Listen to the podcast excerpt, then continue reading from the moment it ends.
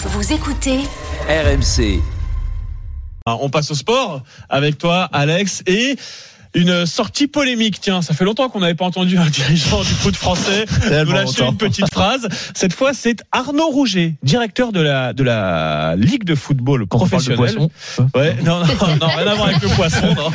Non, non Arnaud Rouget, il est directeur de la LFP, la Ligue de football professionnelle.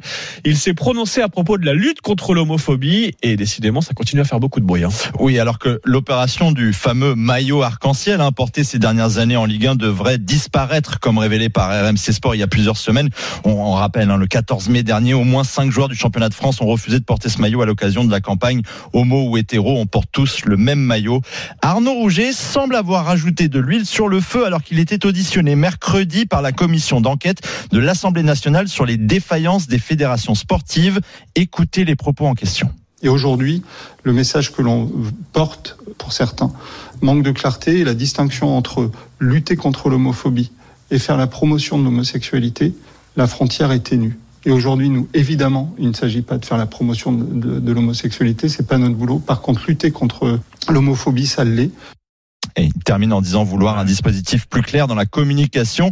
Mais cette déclaration ne passe pas pour la rapporteure de la commission d'enquête, Sabrina Sebaï, qui condamne les propos homophobes tenus mercredi par le directeur général de la LFP lors de son audition. À tel point d'ailleurs que la classe politique s'en est saisie. La fameuse Sandrine Rousseau a interpellé la ministre des Sports, Amélie Oudéa-Castera. Oui, elle exige une réaction très claire au moment même où le ministre de la Justice, Éric Dupont-Moretti, a proposé des interdictions définitives de stade en cas d'homophobie ou de racisme constaté pendant des matchs.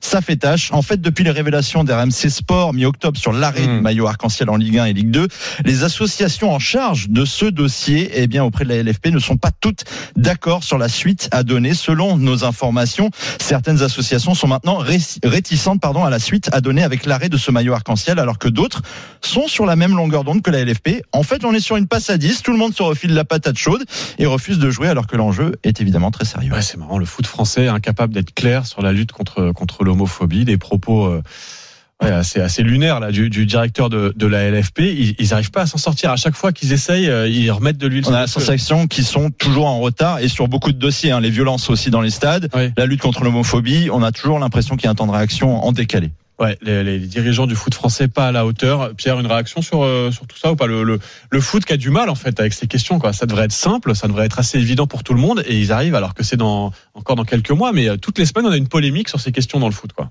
Bah, déjà, ils n'arrivent pas avec la violence, alors euh, Oui. pas comment faire. Ouais, non, mais y a, ils ont, ils ont 10 urgences sur les bras. Oui, c'est vrai qu'il y a la violence aussi dans les stades. Eric Dupont-Moretti propose des interdictions définitives.